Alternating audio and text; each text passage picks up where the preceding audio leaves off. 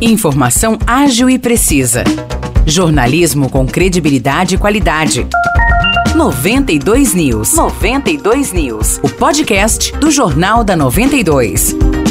Oi, gente, aqui Nicolas Santos. Estou chegando com mais um episódio do podcast 92 News. Ao meu lado está mais uma vez Morrice Projan. Tudo bem, Morrice? Fala, Nicolas. Tudo tranquilo? Vamos lá então para os destaques dessa quarta-feira. A gente começa falando que uma aposta de Aguaí e outra de Caconde acertaram a quina na Mega da Virada e faturaram R$ 70.083,58. Em Aguaí, a aposta simples com seis números foi feita na Casa Lotérica MRIC Limitada. E em Caconde também foi feita uma aposta simples de seis números. O jogo foi realizado na Lotérica Batana. Já em São João, os prêmios mais altos foram para dois bolões que acertaram a quadra e ganharam mais de 12.150 reais cada. O próximo sorteio da Mega Sena será amanhã e tem um prêmio estimado em 3 milhões de reais. Mudando de assunto agora, a Santa Casa de Misericórdia Dona Carolina Malheiros abriu o edital de chamamento público para a contratação de empresa para a implantação da UTI não natal aqui em São João. Pois é, Nicolas, e a empresa que for selecionada deverá executar a obra de reforma em uma das alas do hospital, fornecendo material e mão de obra. As empresas interessadas em participar do chamamento público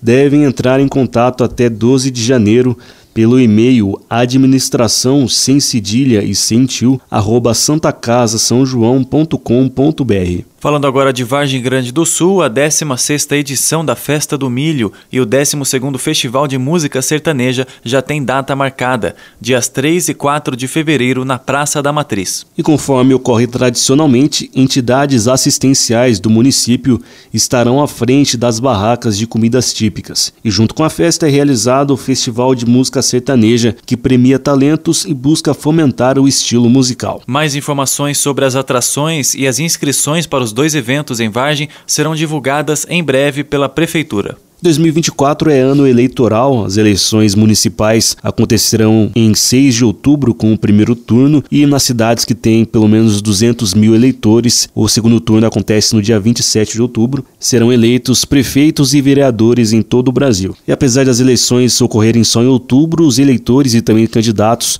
já devem aí cumprir alguns requisitos. Por isso a gente entrevistou hoje o chefe do cartório eleitoral de São João da Boa Vista, Domênico Costa. Ele trouxe aí vários esclarecimentos sobre prazos e sobre ações aí que eleitores e candidatos devem tomar. É isso, Nicolas, e se você ouvinte quiser saber mais detalhes das notícias que mencionamos ou ouvir a entrevista com o Domênico na íntegra, é só ir até a nossa página do Facebook 92FM São João. Lá tem o um jornal completo. É isso então por hoje, um grande abraço para você, Nicolas, e até o próximo episódio. Abraço abraço, Morrice, a quem nos ouviu. Até logo.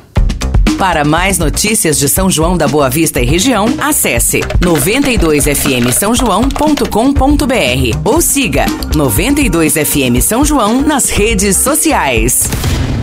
92